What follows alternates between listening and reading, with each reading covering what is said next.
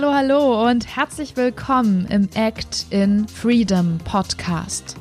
Dein Podcast für die Kunst, fürs Leben und für dich. Ich find's so schön, dass du heute wieder reinhörst. Mein Name ist Emily Daubner, ich bin Gastgeberin dieses Podcasts und heute habe ich ein Interview für euch, was mir sehr am Herzen liegt. Es geht um sexuellen Missbrauch, es geht um mein Körper gehört mir. Und dafür ist niemand besser geeignet als Anna Pallas. Anna Pallas ist die Gründerin und Geschäftsführerin von der Theaterpädagogischen Werkstatt Osnabrück und von Mein Körper gehört mir. Und wir sprechen heute ganz intensiv über das Theaterprogramm, über sexuellen Missbrauch, wie das gerade aktuell aussieht und was ihr vor allem tun könnt, um Kinder zu unterstützen um an der Prävention von sexuellem Missbrauch teilzuhaben. Also hört unbedingt rein. Dieses Interview ist für jeden spannend, denn das Thema ist hochaktuell.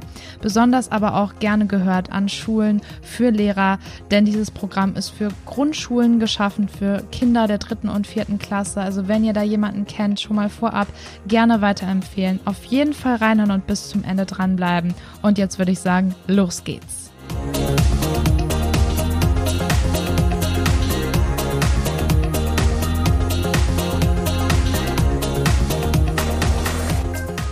Liebe Anna, schön, dass du da bist. Ich freue mich sehr, dass wir dieses Interview jetzt aufnehmen. Stell dich doch mal kurz vor. Wer ist Anna Pallas? Hallo Emily, das ist schön, dass ich überhaupt gefragt werde. Es hat mich sehr gefreut, als du mich angesprochen hattest, dass du ein Interview mit mir durchführen wolltest. Ich bin Anna Pallas, bin 63 Jahre alt und Leiterin der Theaterpädagogischen Werkstatt in Osnabrück, die sich, so stellen wir uns auch immer in der äh, Theaterperformance vor, die sich Theaterstücke für Kinder und für Jugendliche ausdenkt und das eben mit dem äh, mit dem Schwerpunkt Prävention. Und der mhm. weitere tiefere Schwerpunkt unserer Arbeit ist die sexuelle Gewalt. Neben den anderen Stücken und Programmen, die wir entwickelt haben für äh, zum Thema Rechtsradikalismus, zum Thema Sucht, zum Thema Erziehung für die Erwachsenen und ähm, viele bestimmt auch noch kommende Themen, die wir nochmal beackern wollen. Aber unser hm, Spezialfach und da, wo wir uns wirklich auch gut auskennen und besser auskennen als viele, viele andere mehr, das ist das Thema sexuelle Gewalt. Genau. Und da haben wir uns vorgenommen, äh, die Theaterstücke so oder das Theater, die Theaterprogramme so zu machen, dass Kinder sie wirklich verstehen und vor allen Dingen nicht nur verstehen, sondern auch angstfrei mit diesen Dingen umgehen. Ganz genau. Ich bin ja auch Teil der Theaterpädagogischen Werkstatt seit Januar diesen Jahres. Da freue ich mich riesig drüber. Deswegen reden wir auch heute, weil ich es total wichtig finde, dass sich einfach mehr Menschen mit diesem Thema beschäftigen, weil es aktueller ist denn je, immer noch aktuell ist. Magst du vielleicht mal kurz einen Einblick geben, wie wir da gerade so bundesweit aufgestellt sind? Ähm, momentan hat sich da was geändert dieses Jahr. Ähm, was kann man da, was kann man da einfach mal den anderen mitgeben? Also die anderen, das heißt ja eben so die Menschen, die äh, die Zeitung lesen und die Nachrichten hören und dergleichen, die erfahren dann immer von diesen ganz schlimmen und grauenvollen Geschichten, äh, die dann aufgedeckt werden. Das sind ja meist die aufgedeckten Situationen, die äh, die das die normale Bevölkerung mitbekommt. Ne? Und das mhm. war ja jetzt, äh, also war ja Münster, Gladbeck und äh, äh, Lüchte und so, das waren ja einfach eben auch Fälle, die waren ja so hochdramatisch und auch irgendwie nicht mehr fassbar und auch nicht begreifbar. Ne? Und das zeigt uns ja auch nochmal die Dimension der sexuellen Gewalt in der digitalen Welt, also die ja. ganzen viralen Dinge. Ne? Aber die sexuelle Gewalt findet ja eben nicht im Internet statt, sondern sie findet dann ja wirklich vor Ort statt. Ja, und jedes einzelne Kind und jeder ein, jede einzelne äh, Situation ist einfach hochdramatisch und ist dann in, im Hier und Jetzt. Ne? Und wenn man die mhm. Fallbeispiele wirklich dann einzeln betrachtet, dann kann man kaum durchatmen, weil einem da die Luft wegbleibt, wie furchtbar äh, das für das, für das einzelne Menschlein sein muss. Ne? Mhm. Und ähm, das ist jetzt, äh, jetzt sehr viel in die Medien gekommen und da haben wirklich auch viele Menschen jetzt eben auch nochmal extra begriffen, wie wichtig das ist, dass die, ähm, dass die Arbeit äh, intensiviert wird und gleichzeitig kam dann Corona dazu und Corona hat uns ja. dann eben auch nochmal deutlich gemacht, wie schwierig es ist, jetzt diese Kinder auch zu erreichen, jetzt wo sie eben immer viel mehr im häuslichen Bereich da sind. Und wir wissen ja, und das muss ich ja, glaube ich, nicht mehr den Menschen sagen, dass oftmals im sozialen Umfeld hm, die sexuelle Gewalt stattfindet. Also zu, sagen wir mal zu 90 Prozent ist es äh, das soziale Umfeld, also das Kind kennt den Täter oder die ja. Täterin. Ne? Und äh, dadurch, dass sie jetzt gerade auch in der Lockdown-Zeit eben oftmals dann konfrontiert waren, können wir uns eben auch ähm, äh, nee, wir können es uns eigentlich nicht vorstellen, aber wir können vielleicht ermessen, wie hochdramatisch das für die einzelnen Kinder jetzt gewesen ist in dieser Zeit und wir sie auch in den Schulen nicht erreichen konnten. Ja. Es ist auch Gott sei Dank jetzt bei der Bundesregierung ähm, angekommen, dass wir einfach mehr, mehr Unterstützung brauchen, insbesondere in der Prävention, dass die Kinder überhaupt wissen, was mit denen, was mit ihnen passiert, dass das, was da, was da äh, mit ihnen passiert, nicht normal ist, obwohl die Täter und Täterinnen ihnen das ja ähm, gerne einreden, ja, oder ihnen sagen, das ist schön und das machen andere auch und dergleichen, ja, sie also so in der Form ähm, manipulieren, dass die Kinder gar nicht nicht mehr wissen, was jetzt richtig oder was falsch ist. Und deswegen bedarf es eben auch ganz, ganz, ganz wesentlich eben einer Prävention, das heißt einer Aufklärung, so wie wir das eben tun. Ne? Wir nehmen ja auch kein Blatt vom Mund, sage ich mal, wir enttabuisieren das Thema ja auch und sagen da auch ganz deutlich, was wir, äh, was das ist und dass es verboten ist und dass man da auf sich hören oder dass jedes Kind auf sich hören kann und dass das Gefühl, was das Kind hat, ja dann eben auch ähm, richtig ist. Und äh, wenn wir das dann auch noch benennen, nennen als sexuelle Gewalt, ist es wichtig, ähm, dass sie das dann auch hören können. Und da haben wir jetzt gerade eben die Krux, dass es eben viel zu wenig Prävention gibt. Mhm. Und dass wir einfach ähm, eklatant schlecht äh, aufgestellt sind in Deutschland, wie auch überall in Europa, in der ganzen Welt. Also es muss einfach noch wesentlich mehr Prävention passieren. Aber wir sind ja hier in Deutschland und wir haben hier zu gucken, dass das funktioniert. Ne? Mhm. Und wir sind einfach ähm, einerseits mit der Präventionsarbeit, als aber eben auch mit der äh, Arbeit, die danach stattfindet, nämlich ähm, der Beratung, äh, der Unterstützung, der Hilfemaßnahmen, der Intervention und so. Auch da sind wir einfach katastrophal schlecht aufgestellt. Sind, wir sind besser als andere auch, aber das ist ja keine Entschuldigung dafür, dass, ähm, dass hier auch noch, also an allen Ecken und Kanten noch was fehlt. Und dafür brauchen wir wesentlich höhere Finanzen als die, die jetzt gerade da sind.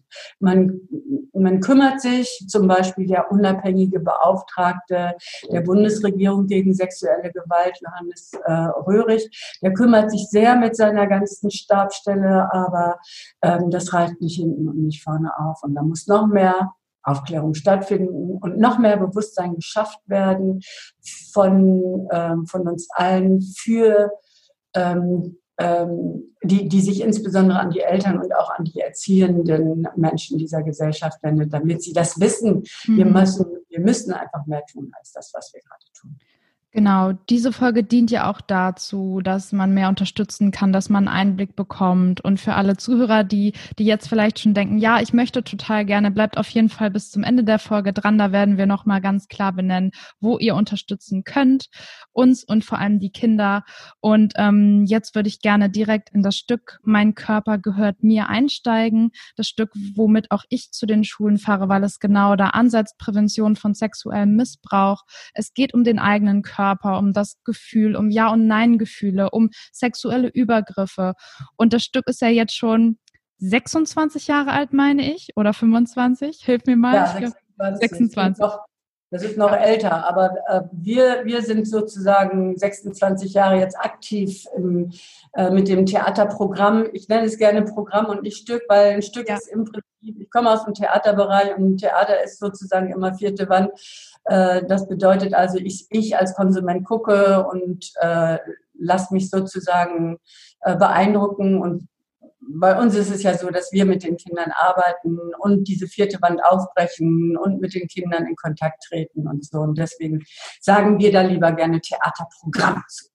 Ja, gut, dass du das nochmal sagst. Genau. Also das ist wie du schon gesagt hast, eben nicht ein Stück, wie man es kennt, sondern ähm, wir arbeiten direkt mit den Kindern. Es gibt nicht sofern dieses Nachgespräch, was man auch oft kennt bei Stücken, sondern es ist immer wieder ein Zusammensein und wieder reingehen in die Szene. Genau. Ähm, wir springen mal kurz zurück, 26 Jahre oder noch weiter. Kannst du dich erinnern, wie das Stück, äh, nein, das Programm, entschuldige, jetzt sage ich selber schon ein Stück, wie das Programm Mein Körper gehört mir entstanden ist, was vielleicht auch dein Antrieb war vor dieser Zeit. Kannst du dich da erinnern? Magst du das mal kurz teilen? Ja, gerne. Also als ich diese Idee entwickelt hatte, äh, war das ehrlich gesagt ein bisschen in der Not geboren. Ich hatte am Theater Osnabrück gearbeitet und hatte mein drittes Kind bekommen. Mein Mann ist auch Theaterregisseur und äh, viele, viele, die sich im Theater auskennen, wissen, dass äh, eine große Familie und Theater im Prinzip gar nicht kompatibel ist. Ne? Mhm.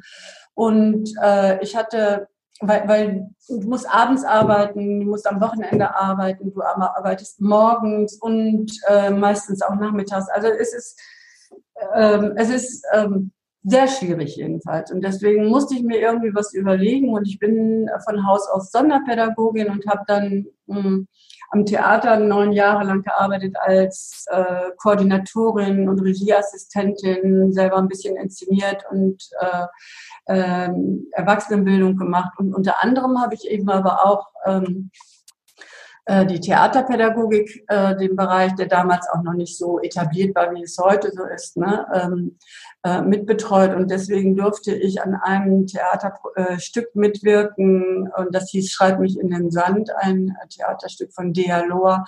Mhm. Da geht es auch um die sexuelle Gewalt und ähm, ich durfte da sozusagen das Wahlprogramm machen, musste auch Lesungen machen und hatte, was weiß ich, viel Kontakt mit Menschen, die eben sich zu diesem Thema eben auch schon äh, auseinandergesetzt haben, vom Kinderschutzbund äh, bis hin zu Therapeuten und Therapeutinnen. Ne? Und äh, das hat mich stark beeindruckt, das muss ich wirklich sagen. Also das Thema hat mich mitgerissen, äh, weil ich da irgendwie auch durch die eigene Mutterschaft und durch meine eigene persönliche glückliche Kindheit ne, war ich da eben also hochsensibilisiert, dass es sowas überhaupt gibt und äh, ich habe mich dann damit einfach stärker befasst so ne.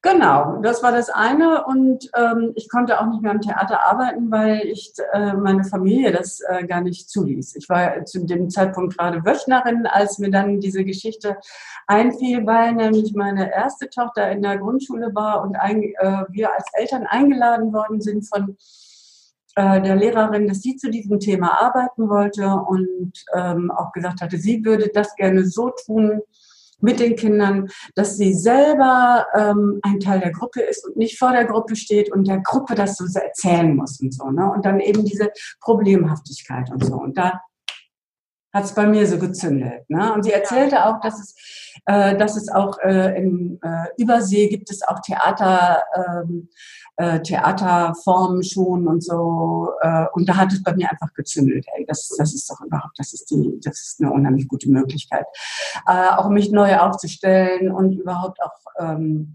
die Arbeit zu machen, die wirklich für mich auch einen inneren Treiber bedeutet. Ja. Also es war auch da, es war einfach irgendwie was da. Ich habe das sofort gemerkt. Also mein Körper, der bebte innerlich, ja, das ist, das ist mein Weg. Ne? Und dann habe ich angefangen ähm, zu suchen und äh, sehr viel zu recherchieren, sehr viel mit anderen Kollegen, äh, nicht Kollegen, sondern mit Pädagogen und, äh, äh, und Fachleuten gesprochen und ähm, habe dann auch viel gefunden und habe auch zum Teil nicht das ganze Rad neu erfunden und so und habe auch Dinge adaptiert und, äh, und bis es dann so weit war, war es ja auch ein langer Weg. Also das, was wir heute sehen an Mein Körper gehört mir, ist ja nicht das, was da ganz am Anfang stand. Mhm. Ne? Wir gehen ja auch mit und das ist ja im Prinzip ist das ja ein Prozess, ein langwieriger Prozess und ein langjähriger Prozess, der ja auch nicht enden wird, ne? weil wir uns ja auch dann eben immer an, äh, die, an diese Gegebenheiten Gegebenheiten der neueren äh, Möglichkeiten, sexuelle Gewalt auch durchzuführen, äh, einerseits gewöhnen müssen und andererseits darauf reagieren müssen. Ne? Aber ja, so war das und ähm, ich hatte dann irgendwie das Gefühl, ja, äh, das geht nicht alleine und so. Und dann hatte ich dann eine Freundin gefragt, willst du da nicht mitmachen und so. Ne? Und dann merkte ich aber, nee, das geht irgendwie auch viel, viel besser, wenn man das mit Mann und Frau macht. Und Männer fehlen sowieso in der Erziehung bei kleinen Kindern und so weiter. Und dann war ein, ein Kollege von mir da, der mit mir zusammen am Theater Osnabrück gearbeitet hatte. Der war bei mir zu Hause, war zurzeit arbeitslos. Wir saßen in der Küche mit meinem Mann zusammen und den Kindern, die tummelten sich darum. Und ich hatte Pflaumenkuchen gebacken und so und erzählte ihm von meiner Idee und so. Und das, äh, das Programm war auch fast schon fertig. Ne? Es, war, es war schon, es stand schon fast. Ne? Und dann habe ich ihn also eigentlich so ganz salopp und mir nicht gesagt, willst du nicht mit mir das, sollen wir das nicht machen oder so? Und ehrlich, ich muss auch sagen, wir haben so gedacht, das, das machen wir mal ein, zwei Jahre. Mhm. Ja, Ne? Also wie, wir kommen, wir kamen beide vom Theater und wir haben gesagt, ja, wir machen ein Theater ja, und das macht man dann ja eigentlich so ein, zwei Jahre maximal. Genau. Freies ja. Theater, auf Theater und so. Ne? Du wirst es wissen, Emily, ne? das ist ja, mh, mm, das ist ja kein, kein Ding, wo du also äh, etwas entwickelst, was dann so viele Jahre läuft. Da sind wir überhaupt nicht drauf gekommen. Mhm. Ich habe mich wohl mehr noch so gesehen, dass ich eventuell äh, wohl rumreise, also in meiner Vision nachher noch umreise und ähm, Vorträge halte oder sowas. Also ja. so in diese Richtung hatte ich gedacht, aber ich wäre doch niemals auf die Idee gekommen, dass sich sowas 26 Jahre lang hält. Niemals. Wahnsinn. Wahnsinn. Ja, und dann war das aber auch so, als wir das erste Mal, ähm, also als wir fertig waren äh, und das erste Mal jemandem was vorgespielt hatten und vorgestellt hatten, war das Pro Familia in Osnabrück und den hatten wir das dann so in deren Beratungsraum so vorgestellt ne, und gezeigt. Und wir waren ja auch hier, sagt uns, erzählt uns, was ist los, äh, gibt uns Input, was stimmt nicht, was nicht. Zum Beispiel, ich sag mal ein Beispiel. Da haben wir äh, am Anfang noch drin gehabt, wenn dir jemand was Böses tut, mhm ja, wir haben nicht gesagt, wenn dir jemand sexuelle Gewalt antut. Ne? So, also so solche Sachen. Da waren wir auch noch ganz unsicher am Anfang. Ja, ne? ja die haben uns dann gesagt, nee, also ja, wir hatten natürlich Sorge, dass diese ganzen muslimischen äh, Eltern uns abspringen, wenn wir, ähm, wenn wir da von sexueller Gewalt sprachen und so weiter. Und dann hat aber Profa angefangen und hat gesagt, also wenn ihr das ansprechen wollt, dann müsst ihr das auch richtig ansprechen. Ja, dann muss mhm. da, dann muss da Butter bei den Fischen. Ja, dann muss das ganz klar, ganz klar ausgesprochen werden, ganz klar. So, ne? Und so wurden wir auch immer sukzessive immer klarer in unserer Sprache. Einfacher einerseits, oder, mhm. aber andererseits eben auch prägnanter und klarer und, und deutlich, dass jeder das versteht. Ne? Und das äh, Wichtigste war ja eben, und dafür kam mir natürlich auch meine pädagogische Ausbildung sehr zugute, dass, ähm, dass wir die Sprache richtig treffen. Ne? Also da, du kannst ja zu, was weiß ich, zu Drittklässlern sprichst du anders als zu Erstklässlern. Ja. Ne? Und äh, da, da hatte ich also wirklich viel Fähigkeiten und Fertigkeiten. Und äh, mit der also auch lustvollen äh, Mitarbeit von meinem Kompagnon, meinem damaligen Kompagnon, ähm, war das einfach, äh, einfach auch sehr spaßreich, äh, sich Szenen auszudenken, Situationen auszudenken, Texte da, dazu zu machen und so. Und ähm, haben dann eben auch gesehen, dass es viel Spaß macht, eben mit ganz viel Humor an die Sache ranzugehen, weil wir auch eben finden, dass Humor eine große Kraft hat, ne, eine Kraft Kraftquelle ist, die wir auch brauchen für so ein Thema. Ne? Und ähm, ähm, ja, dann wurde da, da, immer, immer was Besseres draus. Und was ich eigentlich erzählen wollte, ist, als wir dann der, den Profa-Leuten das vorgespielt haben, da waren die danach dann so, also so perplex, dass sie dann nachher nur noch sagten, und sowas gibt's in Osnabrück. Ja. ja. Weißt du, wir kommen aus so einer kleinen Stadt, ne, wo wir hören immer von der tollen Hochkultur hier oder tollen Off-Szene und, äh, und Subkultur in anderen Städten, Hamburg, Berlin, Köln, äh, München, was weiß ich, diese großen Städte. Ich kam aus Hannover, auch da gab es eine große Off-Theaterszene, ne, aber hier in Osnabrück ist es eben ein bisschen kleiner und es dauerte auch noch. Osnabrück hat sich sehr gemausert, gar keine Frage, aber damals war es schon noch so, dass da nicht so ganz viel los war auf mhm. der Ebene. Ne? Und das war, fand ich auch so toll, ne? dass sie so fasziniert waren, dass es sowas Schönes, sowas Tolles da geben kann. Ja. Und so haben wir dann angefangen und versucht, uns zu verdingen an den Grundschulen in Osnabrück. Das war ja auch gar nicht so einfach, weil mhm. das Thema war einfach so auch noch nicht am Buch. Und dann sind wir, haben wir richtig so äh, Klinkenputzen gemacht in den ganzen ähm, Konferenzen der Schulen und so und haben versucht, ihnen zu erklären, was wir da vorhaben und so. Und irgendwann haben wir gesagt, wir lassen die Erklärerei. Wir stellen uns jetzt hier hin und machen euch das jetzt mal vor. Ne? Und so sind wir dann auch wie die Jungfrau zum Kinder im Prinzip zu den Präsentationsveranstaltungen gekommen. Mhm. Uns wurde klar, du kannst das eigentlich nur so vermitteln, wenn du es dann auch machst. Ja, die Art und Weise des Machens. Ja, ne, ich kann, ich kann vielen erklären, dass wir den Kindern erklären, was sexuelle Gewalt ist und dass wir das auch kindgerecht machen und so weiter. Aber wenn wir es dann tun, ne, und das dann äh, mit den Kindern in Kontakt treten und wir den, äh, den, den Kindern als aber eben sukzessive eben auch den Erwachsenen sagen, sag mir doch mal, was hast du denn eigentlich für ein Ja-Gefühl? Was sind denn deine Ja-Gefühle? Ja? Und du dann so angesprochen wirst. Also viele äh, der Zuhörerinnen hier, die werden mit Sicherheit auch wissen, wie komisch das ist, wenn sie am Theater dann eben von der Bühne aus angesprochen werden und wie man dann da so auch so zurückschreckt. Viele sind ja, ist das ein Mitmachtheater, dann gehe ich ganz da hinten. So, weißt du, das kennen wir ja. War ganz klein, ja, ja. ja genau. ne? Und, äh, und da passiert ja was. Ne, da passiert ja, du emotionalisierst ja in irgendeiner Weise. Und ähm, Kinder haben da ja gar nicht so viel Scheu. Na, ich finde das auch ganz, ganz spannend. Da muss ich mal kurz einwerfen. Ich habe ja auch schon eine Präsentationsveranstaltung gesehen.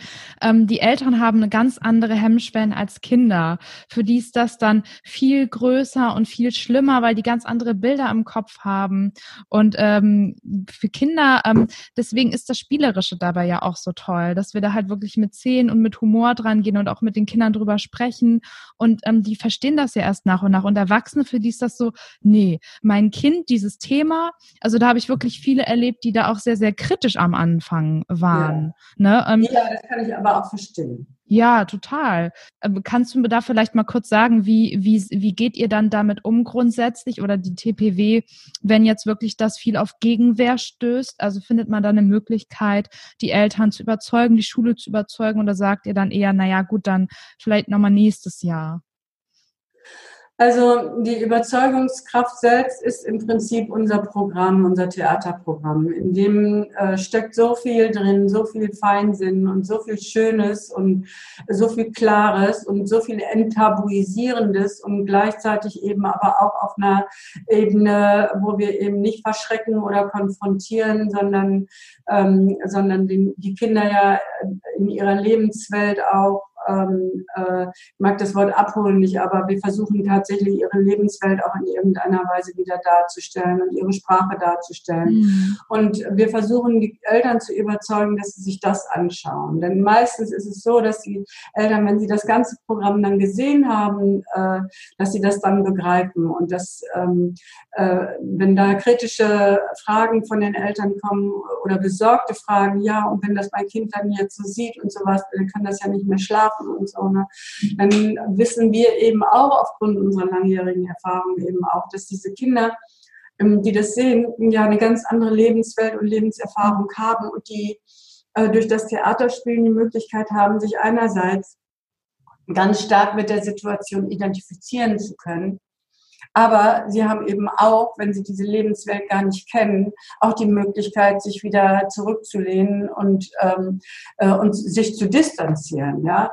Und äh, das, das ist das Gute daran. Sie nehmen ja im Prinzip nur das mit, was sie wirklich, ähm, was, äh, was sie betrifft, ja. Und wenn ich ihr sage, wenn ich dem Kind sage, du bist ein toller Mensch und du hast ein Gefühl und auf dein Gefühl darfst du hören. Und was sind denn jetzt gerade deine Gefühle? Und das Kind erzählt von diesen schönen Gefühlen oder auch den nicht so schönen Gefühlen.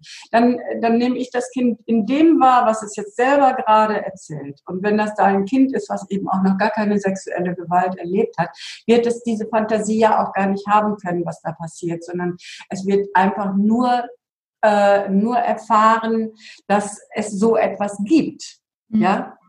Und äh, wir ja alle gemeinsam auch hoffen, dass, es, äh, dass dieses Kind oder dass alle Kinder eben keine sexuelle Gewalt erleben. Ne? Und mh, das Kind, was aber sexuelle Gewalt erlebt, das weiß genau, wovon wir sprechen. Und wenn wir dem sagen, und dein Gefühl, dein Gefühl, das ist echt und äh, dein Gefühl hat immer recht. Und Hilfe holen ist das Beste, was du tun kannst. Und darüber reden ist das Beste, was du tun kannst. Dann weiß das Kind das auch. Und wenn wir das aber von der ganzen Gruppe, wo es auch wiederum Kinder gibt, die das nicht erleben, sagen, dann sagen die, dann erinnern die sich an Dinge, die ihnen schlechte Gefühle, wir sagen ja im Theaterstück Nein-Gefühle, ja. schlechte Nein-Gefühle macht, dann erinnern die sich an ihre Nein-Gefühle. Ne? Und nicht an diese sexuelle Gewalt, sondern die, an die Nein-Gefühle von, was weiß ich, dass der Papa immer streng ist oder nie da ist oder Mama immer weint, weil Papa nicht da ist oder sonst ja. irgendwas. Dann denken die an diese Sachen. Und dann, und wenn wir ihnen dann sagen, und darüber darfst du reden, und da kannst du dir jemanden suchen, der dir zuhört und so weiter, dann denken die an das. Ne? Und so, so ist das sozusagen für jedes Kind kindgerecht und für jedes Kind mit den, äh, mit den eigenen persönlichen Erlebnissen eine kindgerechte äh, Ansprache, die hoffentlich genau da ankommt, wo sie hinkommen soll, nämlich genau ins Herz. Ganz ins genau. Herz, im Bauch, zu den Gefühlen. Ne? Und das tun wir ja. Wir arbeiten ja mit den Gefühlen. Und das äh, mit den Gefühlen äh, ist ja im Prinzip auch das tiefste, nachhaltigste Arbeiten, was du dir überhaupt äh, einfallen lassen kannst. Und das in der Kombination ähm, äh, der Ansprache, so wie wir es haben. Einerseits diese Spiele, sie sehen das visuell, sie hören das, sie haben was zu, zu gucken, sie können lachen, Sie können traurig sein, Sie können empathisch miterleben, Sie können alles Mögliche machen, Sie können sich distanzieren, Sie können sich äh, emotionalisieren lassen und so weiter.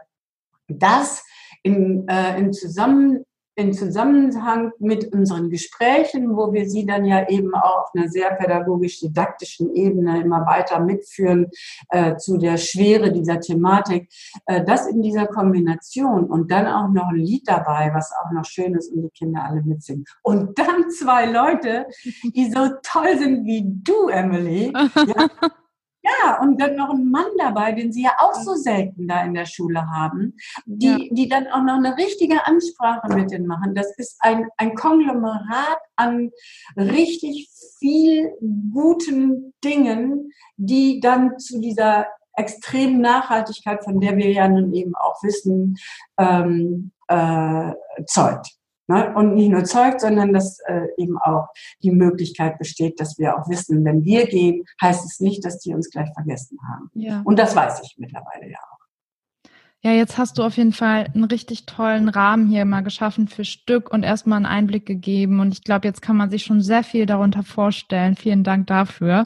Ich würde jetzt sehr gerne mal in die einzelnen Teile reingehen. Mein Körper gehört mir hat nämlich drei Teile. Das hat auch einen Sinn, dass wir nämlich dreimal an verschiedenen Tagen ähm, in die gleiche Klasse gehen und eben immer weiter in dieses Thema ja mit diesem Thema vorangehen und nicht in einer Stunde alles, was es dazu zu sagen gibt, behandeln. Und im ersten Teil geht es ja vor allem um Ja- und Nein-Gefühle. Da hast du eben schon mal so einen kleinen Einblick gegeben. Wollen wir da vielleicht nochmal in die Situation gehen? Was, was stellen wir da dar?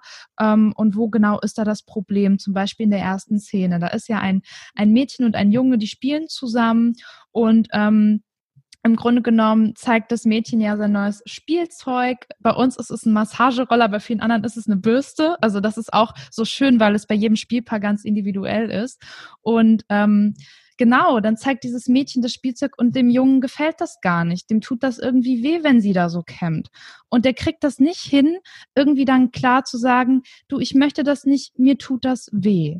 Ja, und was passiert dann? Ähm, er, er, er kriegt das irgendwie nicht hin. Wie geht die Szene weiter? Magst du da mal anknüpfen?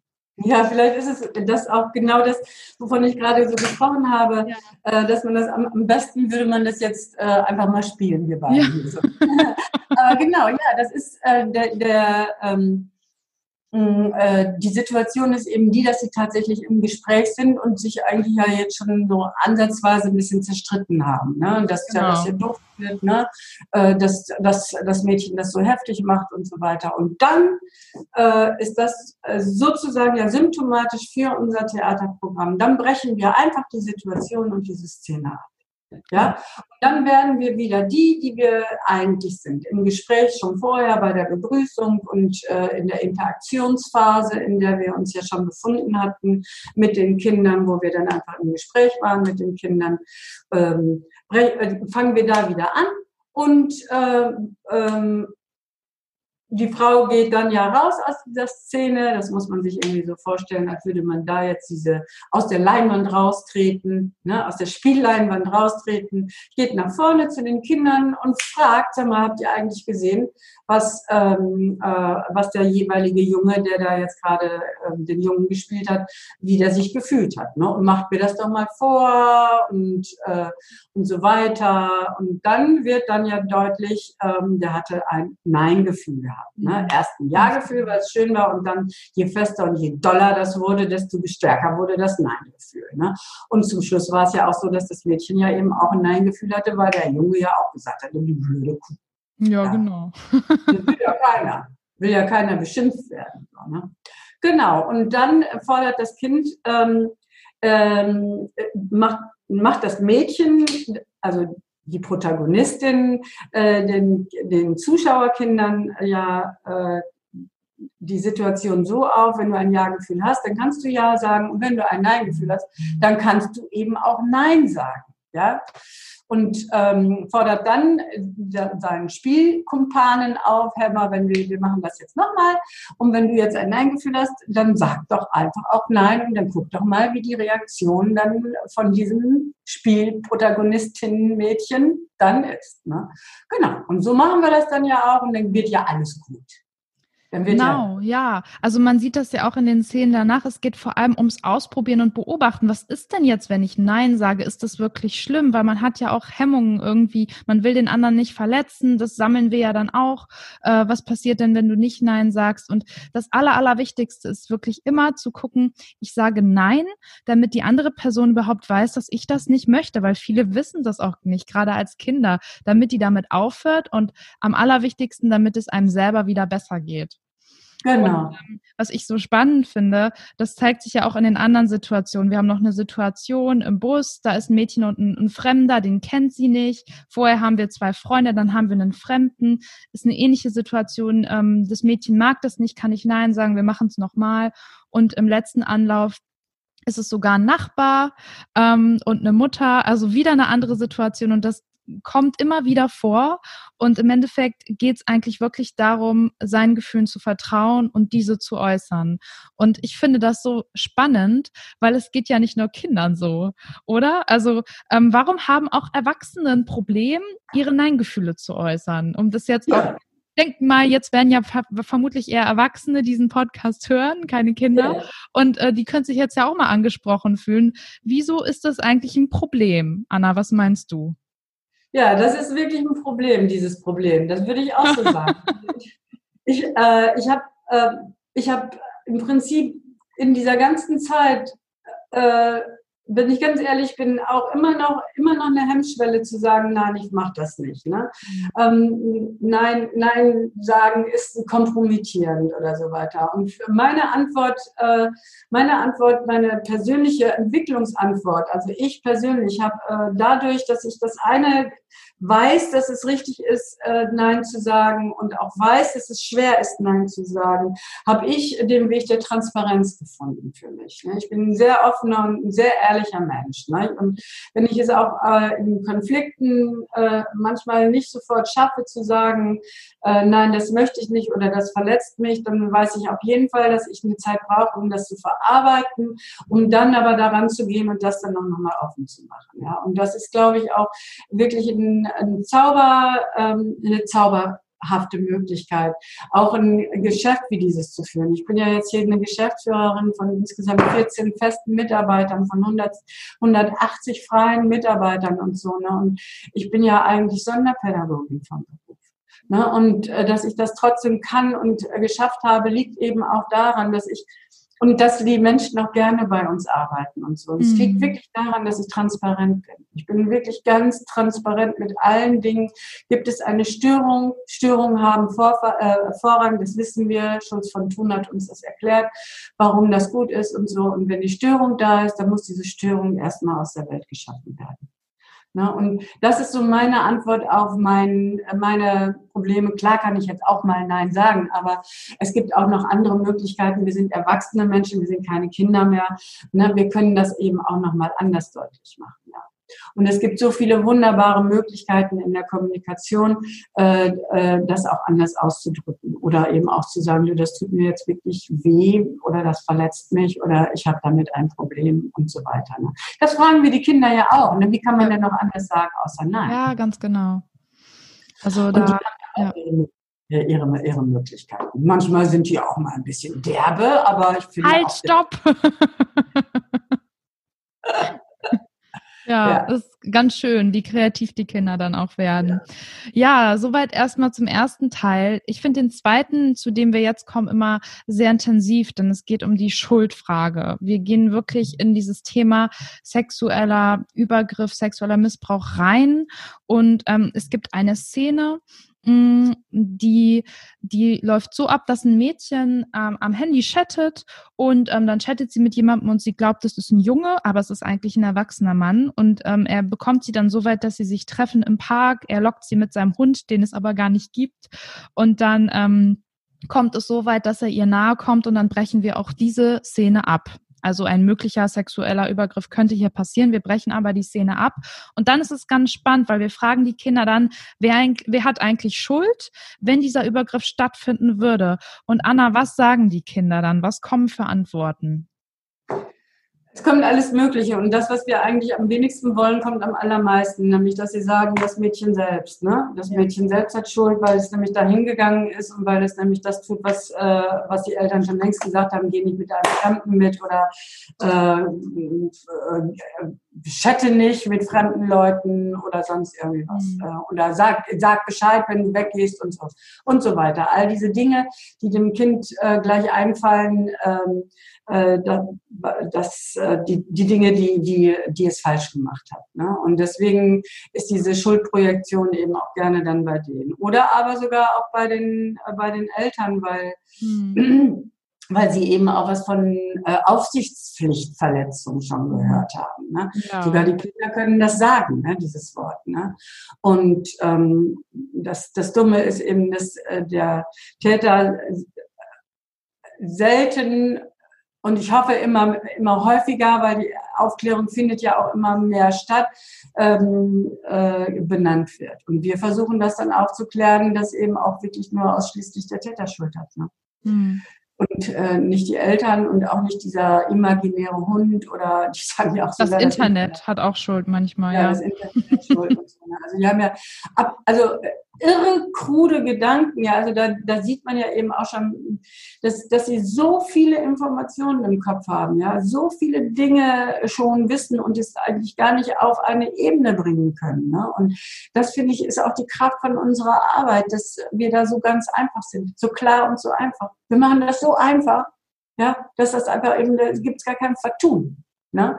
Und in der ganzen Aufklärung und äh, in, also jetzt nicht nur in der Aufklärung der Schuldfrage, sondern eben in der kompletten Aufklärung, was eigentlich sexuelle Gewalt ist und so, ne? ähm, ist das eben auch das ähm, Besondere an unserer Arbeit, dass wir es so einfach machen. Weniger ist mehr, sage ich immer, auch in der mhm. Darstellung. Ne? Ja. Weniger ist mehr. An mhm. dieser Stelle wollte ich noch kurz sagen, ähm, auch das habe ich bei Präsentationsvorstellungen gesehen, dass Erwachsene selber denken, das Mädchen hätte Schuld oder die Kinder haben Schuld. Und es ist wirklich ganz, ganz wichtig, das dem Kind klar zu machen, weil Schuld hat ja immer nur der Erwachsene, der das tut. Ja, also der Täter an sich. So das Kind, das ist halt neugierig. Natürlich hätte es die Eltern fragen können, aber deswegen hat es noch lange keine Schuld. Und für alle Erwachsenen, die jetzt auch sagen würden, naja, wieso? Das Mädchen hat ja selber Schuld, ähm, hat einen kurzen Rock an oder sowas. Nein, der Täter ist der Erwachsene in dem Moment, der hat das alles angeleiert und der hat Schuld. Punkt. Es ist verboten, ähm, das Kind sexuell zu missbrauchen, das Internet zu missbrauchen, um sich mit dem Kind zu treffen. Und das ist wirklich ganz, ganz wichtig, dass es klar wird. Ja, und äh, in unserer Geschichte ist es ja auch so deutlich, ne, wie, wie perfide die Täter, äh, die Täter und die Täterinnen, wir sollten auch diese mit äh, immer mit benennen, ne? denn es gibt eben auch äh, viele Frauen, die sexuelle Gewalt ausüben. Und ähm, also es ist so 80, 20, so, ne, 80, 20 prozentig oder 25, also die Zahlen, das ist ja auch immer so eine Sache mit den Zahlen. Aber auf jeden Fall, dass man so ungefähr weiß, dass es auch viele Täterinnen gibt. Ne. Ähm, was ich aber eigentlich sagen wollte, ist, dass die, ähm, äh, die äh, Strategien der, ähm, der übergriffigen Menschen, die, die das wollen, so perfide zum Teil sind, ne, dass die Kinder das ja auch gar nicht mitbekommen, richtig. Mhm. Ne? Insbesondere gerade jetzt, wenn wir über die ähm, äh, virtuelle sexuelle Gewalt auch reden, ne? oder die überzeugende äh, die, die, die Art zu überzeugen, sich zu treffen oder so. Ne? Das ist also wirklich eine Katastrophe, was sie sich einfallen lassen. Aber das ist ja nicht nur auf der ähm, ähm, auf der Internetebene so sondern, und auf der Fremdtäterebene so, sondern äh, eben auch das, die, auf der Ebene der, des sozialen Nahfelds. Aber wie gesagt, wir sind im zweiten Teil, da geht es um die Schuld und es ja. geht aber eben auch äh, um äh, die sexuelle Gewalt ähm, als Fremdtäter. Ne? Da haben wir auch den Exhibitionisten, äh, den wir da ansprechen. Auch da wird dann nochmal äh, überlegt, wie wir das, äh, wie man da sich am besten verhält. Ne? Und letztendlich haben. Nee, sag du. Ja, mir fällt nämlich ein, dass du äh, eben auch gesagt hast, dass viele Eltern ja auch sagen, dass der Täter, ähm, dass das Kind auch Schuld hat. Ja, so. ja. Ja, und äh, das, das ist ja, das, das ist eben das große, große Problem, ne? dass viele eben auch glauben, dass, ähm, dass man selber immer, immer Schuld hat also dass man selber Verursacher ist, ne? das Gesamtgesellschaftliche ja auch schlecht äh, erkennt oder das Gesamt, äh, die Gesamtsituation schlecht, schlecht erkennt und ähm, äh, damit arbeitet und agiert ja nun eben auch genau der Täter und die Täterin. Genau das wissen die. Ja, das stimmt. Das ist das Problem. Und an dieser Stelle geben wir den Kindern ja auch verbunden mit einer Geschichte immer drei Fragen mit, die sie sich stellen können, um herauszufinden, ob sie jetzt mitgehen können, ob sie das machen sollen oder nicht. Das finde ich mhm. immer total schön ähm, zum Anwenden. Da geben wir auch noch ein Plakat immer in die Klassen. Anna, welche drei Fragen sind das denn? Ja, jetzt sollten vielleicht mal die Eltern oder die Erwachsenen, die jetzt zuhören, die Augen schließen und ähm, sich vorstellen, dass ich den ersten Finger hebe, das ist der Daumen. Ne? Die erste Frage heißt, habe ich ein Ja- oder Nein-Gefühl? Die zweite mit dem zweiten Finger ist, weiß jemand, wo ich bin? Und die dritte bekomme ich Hilfe, wenn ich Hilfe brauche. Diese drei Finger finde ich auch sehr wichtig, weil die Kinder diese drei Finger dann eben auch immer wieder sich visualisieren können im Geiste. Ja, und wenn diese drei Fragen gut geübt sind, dann können die sich auch ganz schnell im Kopf festsetzen und ganz schnell mal durch den Kopf rattern, um sich dann eine Antwort zu geben. Denn wir sagen dann ja den, äh, den Kindern, wenn du dich diese drei Fragen gestellt hast und du musst nur auf eine dieser drei Fragen mit Nein antworten, dann sage auch Nein ja. und geh zu einem Erwachsenen, dem du vertraust und erzähle es dem. Ganz genau. Ja. Ja, und das ist gerade ein ganz toller Übergang zum dritten Teil. Denn im dritten Teil geht es um sexuellen Übergriff in der eigenen Familie. Ja, und ähm, es ist total schwer. Wir haben da ein Beispiel von einem Jungen, der hat wirklich ganz viele verschiedene Anlaufstellen, findet keinen Erwachsenen, der ihm glaubt. Es geht um einen Übergriff von seinem größeren Bruder. Und da wollte ich dich jetzt mal fragen, warum ist es so schwer eigentlich, einen Erwachsenen zu finden, der dir glaubt und dir dann auch hilft? Wo ist das Problem? Also ich glaube, es gibt ganz viele unterschiedliche äh, Probleme und ähm, wenn ich jetzt hier nur vielleicht zwei oder drei nenne, dann sind das äh, vielleicht auch prägnante äh, Probleme. Aber es gibt so viele, viele unterschiedliche. Also für, das eine ist ja jetzt zum Beispiel eben das, ähm, äh, dass man eine ganz normale Wahrnehmungsschranke hat. Ja, dieses, alleine dieses Wort, das kann doch nicht sein. Der ist doch so nett. Das ist doch dein Bruder oder das ist doch der liebe Nachbar oder sonst wie. Das kann ich mir nicht vorstellen. Das sind ja alles eben auch schon äh, Worte, die wir gerne auch nutzen und aber eben uns auch deutlich machen, wie stark die Wahrnehmungsschranke ist. Ne? Mhm. Äh, wenn, wenn ein Kind das, äh, wenn, wenn ein Kind so etwas äh, äußert. Und ein Kind äußert sich in unserem Theaterprogramm ganz konkret. Das tut es aber normalerweise ja nicht. Mhm. Ne? Es äh, signalisiert äh, Dinge vielleicht oder spricht sie, äh, ähm, wie soll ich sagen, verklausuliert an oder so. Ja, aber sich also wichtig zu, zu sagen, ich werde sexuell missbraucht. Ne? Das kann ein Kind vielleicht, nachdem es unser, unser Theaterprogramm gesehen hat. Und das weiß ich auch, das tut es auch. Das tut es, das weiß ich von Polizisten, die mich anrufen und sagen, ich habe ja ein Kind, das hat genau das gesagt, was ihr in dem Theaterstück gesagt habt.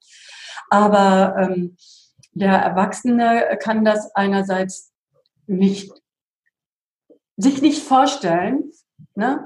Und dann kann sich der andere ähm, und der andere Erwachsene will sich das nicht vorstellen, weil nämlich dann die Welt zusammenbricht weil nämlich dann der Erwachsene oder die Erwachsene dann ja eben auch sich genau ähm, schon diese Bilder vorstellt, was dann passiert, wenn das tatsächlich der Fall ist. Egal, ob das jetzt in der Familie passiert oder was weiß ich, unter befreundeten Familien oder, oder, oder. Ja, da findet eine Aufdeckungskrise statt, von der man noch gar nicht weiß, wie sie endet. Denn das hat eine Dynamik, die kann sich eigentlich ein ganz normaler Mensch überhaupt nicht vorstellen. Ja, wenn das Kind sagt, mein Bruder macht das und die Mutter glaubt dem Kind und sagt, äh, so und so ist das, ja, dann muss die Mutter das dem Vater sagen. Der Vater tickt aus.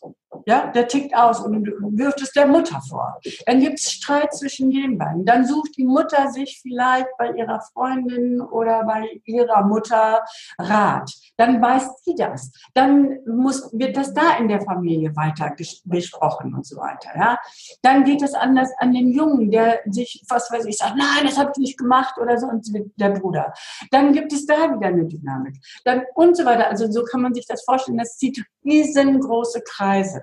Ja. Und diese Geschichte und, haben wir ja sogar. Wir haben ja, dass der Junge, der geht als allererstes zu seiner Mutter, die ihm nicht glaubt und ihm sagt, das ist dein Bruder, der würde sowas nie tun und Papa wäre ganz traurig und ähm, die, die Mutter, die liebt ihr Kind ja trotzdem. Das ist ja nicht so, dass sie total kalt ist und äh, deswegen darauf reagiert. Aber wie du schon sagst, sie hat Angst, was das für Kreise zieht. Sie liebt auch ihren anderen Sohn. Ne, das ist immer, finde ich, auch ganz spannend dann darzustellen und zu spielen, äh, was dann so in der Mutter vorgeht, weil ich merke dann das ist Die Szene, finde ich, die allerschwerste Szene. Das ist eine ja. harte Herausforderung für jede Schauspielerin, würde ich sagen. Ja, weil, weil einerseits ähm, die Mutter kriegt dann ganz schnell Schuldgefühle. Ihr Sohn steht dann da, ist irgendwie traurig, dann will sie ihn wieder trösten und dann geht sie irgendwann ab und fühlt sich auch so ohnmächtig, weil sie spürt, da ist was und sie kann ihm nicht helfen und weiß gar nicht wohin und verliert so ein bisschen ähm, ja auch dieses Herr der Lage zu sein. Ja, also sie weiß genau. dann gar nicht wohin damit und das äh, genau finde ich, ähm, sollte man den Erwachsenen dann vielleicht auch irgendwo nochmal nachsehen. Also nur weil eine Mutter sagt, ich glaube dir nicht, heißt es nicht, dass sie herzlos ist oder äh, ihr Kind nicht liebt. Das Auf jeden Fall. Ähm, da muss man unterscheiden. Da bemühen wir uns das ja auch so, so zu inszenieren, ne? dass, man, äh, dass man deutlich erkennt, dass diese Mutter einfach jetzt gerade nicht in der Lage ist, äh, auf das Kind so zuzugehen, wie es das Kind eigentlich benötigt.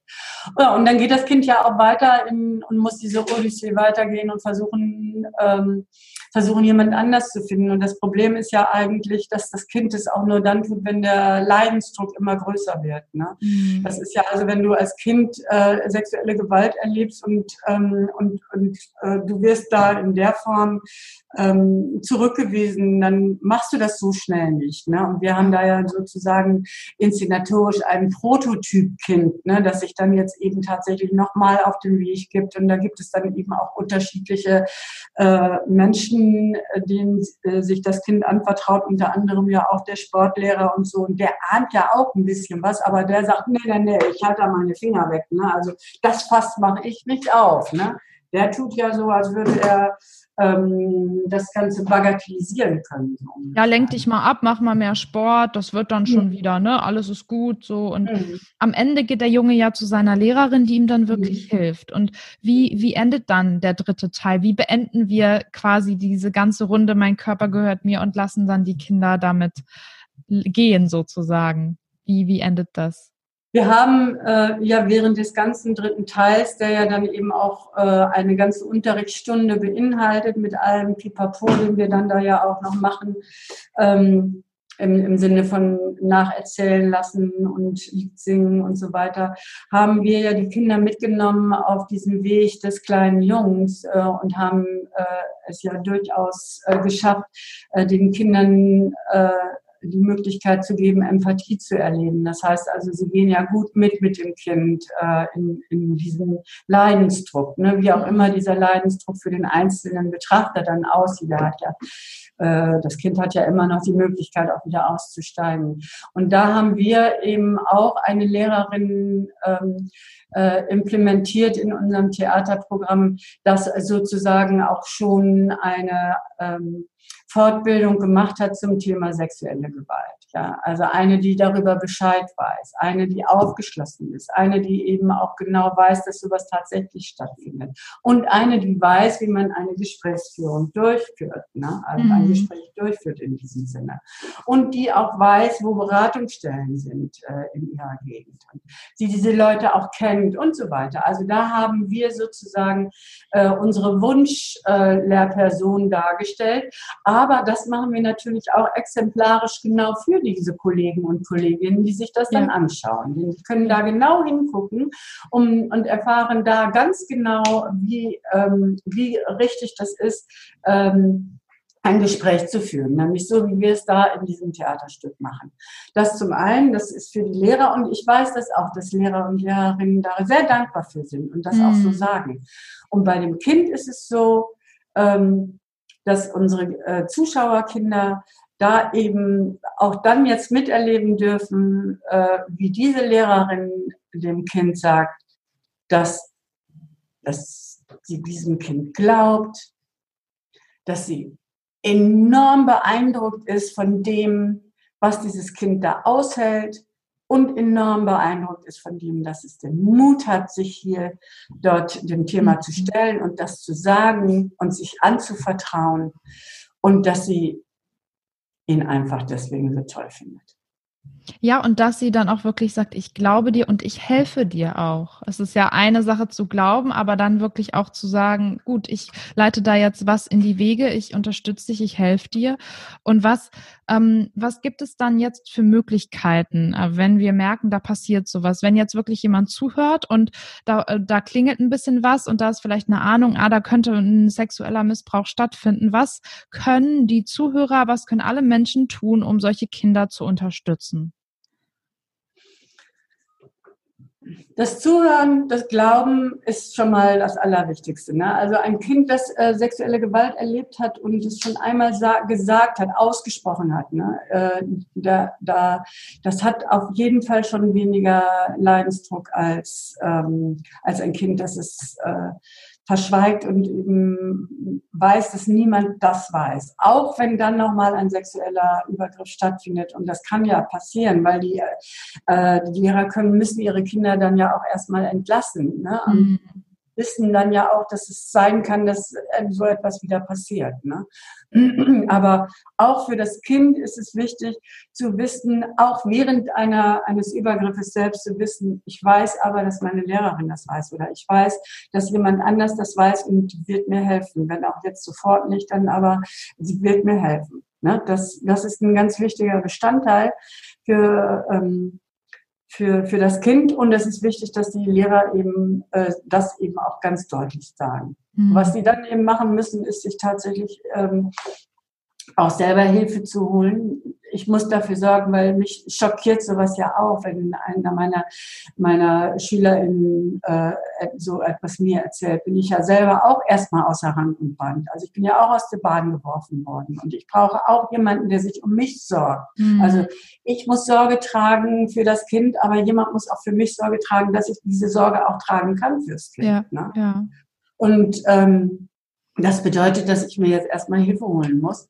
Und zwar dann auch gleich fachgerechte Hilfe. Ne? Also einerseits natürlich eben auch eine Lehrerkonferenz oder eben auch den äh, Beratungslehrer, der in jeder äh, Schule ja vorhanden ist und auch vorhanden sein soll, ähm, kontaktieren und sich an aussprechen, um dann zu überlegen, wie gehen wir jetzt weiter vor. Und dann gibt es ja auch eine, ähm, eine Stelle beim UBSKM, also bei dem unabhängigen Beauftragten, das ist das Hilfetelefon Telefon, ähm, das man anrufen kann und ähm, äh, und sich dort auch noch äh, fachliche Hilfe und Unterstützung holen kann als Erwachsene. Ne? Das ist ja auch eine ganz wichtige Angelegenheit, äh, dass ich ja nicht nur als Betroffene mir Hilfe holen kann, sondern ich kann ja eben auch äh, mir Hilfe holen durch Leute, die mir sagen als Erzieher äh, und Erzieherinnen, was ich jetzt machen kann, um dort dann tatsächlich ähm, die richtigen Schritte in, in, äh, in, Bewegung zu setzen. Ne? Und ähm, dann ist es ganz wichtig, insbesondere, aber das sollte auch jeder ähm, jeder Pädagoge sowieso wissen, wo sind die Anlaufstellen bei uns in der Stadt oder in der Gemeinde. Wo kann ich mir, äh, kann ich mir wirklich auch Rat und Tat holen, Hilfe holen, Unterstützung holen vor Ort, dass sie das eben auch machen müssen. Und das wiederum wissen die Menschen, wenn sie sich in ihren pädagogischen Einrichtungen hingesetzt haben und ein Schutzkonzept entwickelt haben. Ein Schutzkonzept für ihre Einrichtung. Das ist das Allerwichtigste. Und dann kann ich mich auf dieses Schutzkonzept berufen. Da, wenn, wenn man das richtig macht unter fachlicher Anleitung, dann weiß man genau, was man zu tun hat. Dann sind die Wege ganz klar. Dann weiß man auch, wie diese Hilfetelefonnummer äh, heißt. Soll ich die Nummer mal sagen? Du kannst sie sagen, ich werde sie aber auf jeden Fall auch verlinken. Ähm, alle, alles, was wir jetzt hier sagen, wird nochmal verlinkt in, in der Beschreibung, in den Show Notes und das könnt ihr dann gerne alles nochmal nachschauen.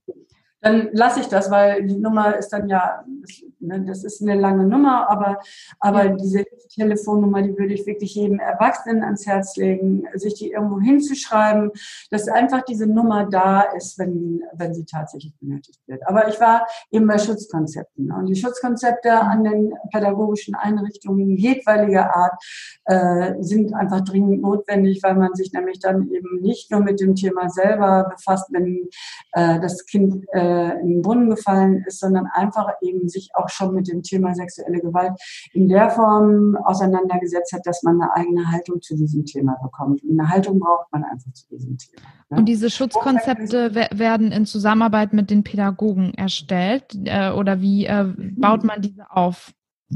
Also man muss sich das so vorstellen, ähm, diese pädagogische Einrichtung, also ein wirklich ein tolles Schutzkonzept sieht so aus, dass sich alle äh, Beteiligten, alle, alle, von Hausmeister bis Schulrektorin bis Erzieherinnen und Erzieher, alle, die in irgendeiner Weise in einer Schule oder in einer pädagogischen Einrichtung, es können ja auch Kinderheime oder sonst wie sein, sich alle zusammentun und zu diesem Thema arbeiten und überlegen, wie ist der Weg, wie geht es da, was brauchen, was brauchen wir und was brauchen auch die Eltern und was brauchen auch die Kinder und auch die sollten in irgendeiner Weise mit integriert sein. Ne? Also wenn wir irgendwas machen, wo wir alle an einem Strang ziehen, dann muss das partizipativ entstehen. Und das wäre einfach das Optimum, ne? dass alle im Prinzip davon Bescheid wissen, auch ihre Bedürfnisse mit einbringen können und ihren Blick auf die Dinge eben auch mit einbringen dürfen. Mhm. Und das Ganze, da gibt es ähm, sehr fachlich kompetente Leute, äh, die man da ansprechen kann, die dann kommen und diese Schutzkonzepte mit einem entwickeln. Und dann hat man dieses Schutzkonzept und da kannst du drauf gucken und das ist auch ein Buch, was dann im, im Bücherregal ist, wo man da mal wieder gucken kann, wie sieht eigentlich so ein Meldebogen aus? Was muss ich als nächstes machen? Wie heißt die Beratungsstelle nochmal, mit der ich da jetzt in Kontakt treten muss? Und wie sollte eigentlich auch eine Schule räumlich aussehen, damit es zum Beispiel auch ein, hm, kein Raum für Missbrauch ist. Ja, denn auch in der Schule kann das ja stattfinden. Mhm. Auch da müssen wir ja genau hingucken. Ne? Also für alle Schulen bitte kümmert euch um ein Schutzkonzept. Das ist Unbedingt. essentiell und hilft euch dann im Notfall, wenn, wenn es leider wirklich so weit sein sollte. Was die Kinder angeht, wir verteilen ja immer ähm, nach dem dritten Teil auch Karten von der Nummer gegen Kummer und auch von uns von der Theaterpädagogischen Werkstatt. Ähm, das ist auf jeden Fall eine Nummer, an die sich die Kinder wenden können, wenn sie keinen vertrauten Erwachsenen haben, mit dem sie reden können. Das sagen wir natürlich immer dazu. Es ist immer am besten, man findet jemanden, mit dem man spricht, aber auch die Kinder finden eine Möglichkeit, das äh, Geschehene loszuwerden oder auch andere Probleme, wenn es jetzt kein sexueller Missbrauch ist und darüber zu reden. Und jetzt würde ich gerne noch mal für alle Menschen, die jetzt nicht irgendwie an der Schule tätig sind, die jetzt einfach sagen, ich möchte das gerne finanziell unterstützen, ich möchte gerne ähm, einfach was tun, um, um dem Einhalt zu gebieten. Gibt es irgendwie da Adressen, wo jetzt Menschen vielleicht spenden können oder wo sie Teil von sein können? Kannst du da noch irgendwie was zu sagen? Also es gibt so viele Möglichkeiten zu diesem, äh, zu diesem Themenkomplex äh, was, äh, was Gutes zu tun. Und das ist natürlich einerseits auch, äh, wie du jetzt gerade die Nummer gegen Kummer angesprochen hast, das ist äh, äh, die Nummer vom Kinderschutzbund, aber da sitzen ehrenamtliche Personen dran. Das bedeutet also Menschen, äh, die Zeit haben, sich da an dieses Telefon zu setzen und dann eben auch diese gute Beratung äh, und diese unterstützende Beratung für die Kinder durchzuführen. Auch die ähm, können eine ganze Menge tun, indem sie sich da melden und sie bekommen dann eine Ausbildung, um dann dieses Telef Telefon, Kindertelefon mit abzudecken, denn auch die haben es immer sehr schwierig. Aber was es natürlich auch braucht, braucht, ist ähm, immer wieder finanzielle Unterstützung ne? der jeweiligen Beratungsstellen vor Ort. Ne? Die können gut, immer gut Spenden gebrauchen und ähm, natürlich können auch wir gut Spenden gebrauchen. Ja äh, insbesondere äh, dafür, dass wir auch unsere Arbeit äh, weitermachen können. Jetzt zu Corona-Zeiten ist es ja auch eine mittlere Katastrophe, hatten wir ja schon drüber mhm. gesprochen, Emily,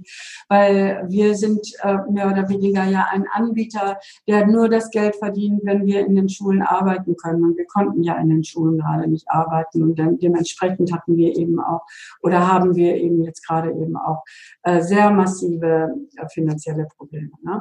Und auch da kann man spenden auf unsere Website Website gehen und, ähm, und dort ähm, in das Spendenportal gehen und dort ähm, eine Spende äh, lassen, würden wir uns natürlich auch riesig drüber freuen. Ne? Ganz genau, und, ja. Nee, was, sag, du wolltest noch was sagen. Nee, ach nein, ich wollte aber eben auch sagen, es gibt auch vor Ort immer wieder, also die Beratungsstellen sind alle unterbesetzt und es gibt äh, Beratungsstellen, die zum Teil mitfinanziert werden von den Gemeinden, aber andere dann eben auch, die äh, zum Teil auch ehrenamtliche Arbeit machen oder aber ihre Programme und Angebote nicht durchführen können, weil, weil ihnen da das Geld fehlt. Auch da ähm, also wer, wer zum Thema sexuelle Gewalt äh, spenden will, der findet auf jeden Fall einen Weg. Und der kann auch uns auch immer anfragen. Ne? Also auch mhm. ohne, dass wir sagen, gibt uns das Geld. Klar, gibt uns das Geld. Das fände ich natürlich großartig, weil wir nämlich dann eben auch Schulen im sozialen Brennpunkt äh, mit äh, unterstützen. Wir selber können sie dann mit unterstützen. Denn es gibt ja auch Schulen, die haben einen ganz tollen Förderverein, der kann das finanzieren. Oder tolle Rektorinnen, äh, die das Ganze irgendwie in die Gänge setzen können, um da richtig Geld auch zu akquirieren, um das hinzukriegen mm, oder, oder, oder. Also es gibt solche und es gibt aber eben auch Schulen, die in kleinen Gruppen arbeiten müssen und äh, dadurch ähm, wesentlich höheren Aufwand haben. Also es ist ja was anderes, ob ich mit 30 Kindern arbeite oder mit acht Kindern arbeite. Mhm. Und die Arbeit muss ja bezahlt werden. Und dann ist das derselbe Preis, aber eben wir müssen viel öfter kommen und das muss mitfinanziert werden. Und da kann man uns auch Gelder geben und da können sich dann die Schulen, die im sozialen Brennpunkt sind oder aber auch Förderschulen, die eben nicht das Geld dafür haben, ähm, sich bei uns melden und da auch, da können wir mit unterstützen dann, wenn diese Gelder hier ankommen. Danke fürs Teilen. Es gibt also viele Möglichkeiten, wo ihr unterstützen könnt, liebe Zuhörer. Ähm, ich verlinke alles, was wir jetzt konkret gesagt haben, auf jeden Fall in, in, in den Show Notes und in der Bezeichnung unter, unterhalb dieser Aufnahme.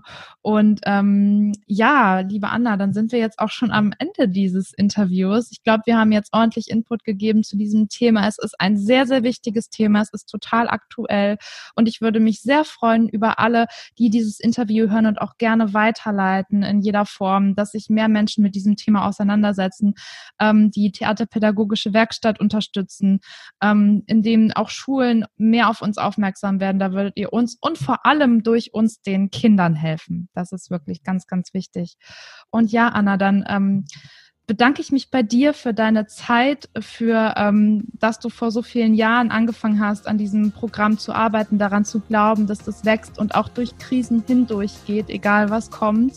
Und ähm, ja, also vielen Dank für deine Zeit und ähm, deine Energie zu allem. Das habe ich sehr, sehr gerne gemacht. vielen Dank, dass du da diese Inter das Interesse hattest und mich mal hast reden lassen dürfen. Vielen Klar, Dank. das muss. Also das muss einfach raus. Und jetzt an euch, liebe Zuhörer, wenn euch die Folge gefallen hat, wie gesagt, teilen, hören, spenden, was auch immer euch da antreibt, einfach machen. Und dann freue ich mich, euch alle in der nächsten Folge wieder begrüßen zu können. Bis dahin, ähm, fühlt euch frei und ciao.